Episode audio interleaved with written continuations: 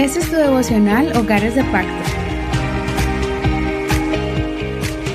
Que el Señor te bendiga a ti que estás sacando este tiempo tan especial, sacando este momento para escuchar este audio y listo con la con las preguntas para probar este verso bíblico, el que vamos a estudiar el día de hoy. Hoy corresponde el día 20 de, y estamos estudiando nuestra serie titulada Probarlo, de nuestra serie 40 días de la palabra.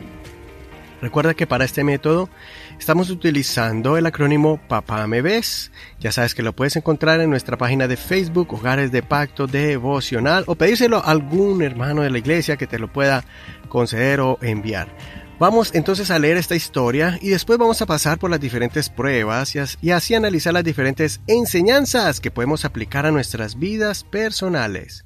Hoy vamos a estudiar el evento en que Jesús entregó su vida, especialmente cuando expiró, después de haber sufrido todo dolor y haber cumplido su misión como el Cordero que quita los pecados del mundo.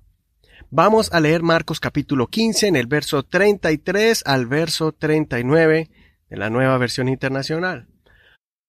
Desde el mediodía y hasta la media tarde quedó toda la tierra en oscuridad a las tres de la tarde Jesús gritó a voz en cuello, Eloi, Eloi, lama sabactani, que significa, Dios mío, Dios mío, ¿por qué me has desamparado?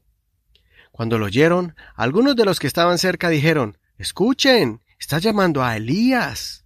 Un hombre corrió, empapó una esponja en vinagre y la puso en una caña y se la ofreció a Jesús para que bebiera. Déjenlo a ver si viene Elías a bajarlo, dijo. Entonces Jesús, lanzando un fuerte grito, expiró. La cortina del santuario del templo se rasgó en dos, de arriba abajo. Y el centurión, que estaba frente a Jesús, al oír el grito y ver cómo murió, dijo, verdaderamente este hombre era el Hijo de Dios. Hasta aquí la lectura de este devocional. Ahora vamos a pasar al análisis, al estudio de este verso y vamos a mirar si hay algún pecado que tengo que arrepentirme, alguna alabanza, algún error que tengo que aprender de alguien, algún ejemplo que tengo que seguir de alguno de los personajes y diferentes clases de preguntas que nos motivan y nos ayudan a ejercitar la palabra del Señor para extraer sus tesoros. Te recuerdo que no necesitas responder precisamente las nueve preguntas que utilizamos. De las nueve pueden salir varias, así que escríbelas allí en tu cuaderno, pon pausa a este audio y cuando termines de escribir le presionas continuar. Ahora vamos a aplicar en general la enseñanza general de el día de hoy. ¿Cómo se aplica este pasaje a tu vida y qué harás al respecto? Utiliza las preguntas que contestaste, las respuestas que pusiste eh, del acrónimo y de allí puedes sacar la respuesta. En general, cómo puedes aplicar todo este, este pasaje bíblico a tu vida. Ponle pausa a este audio y después continuaremos.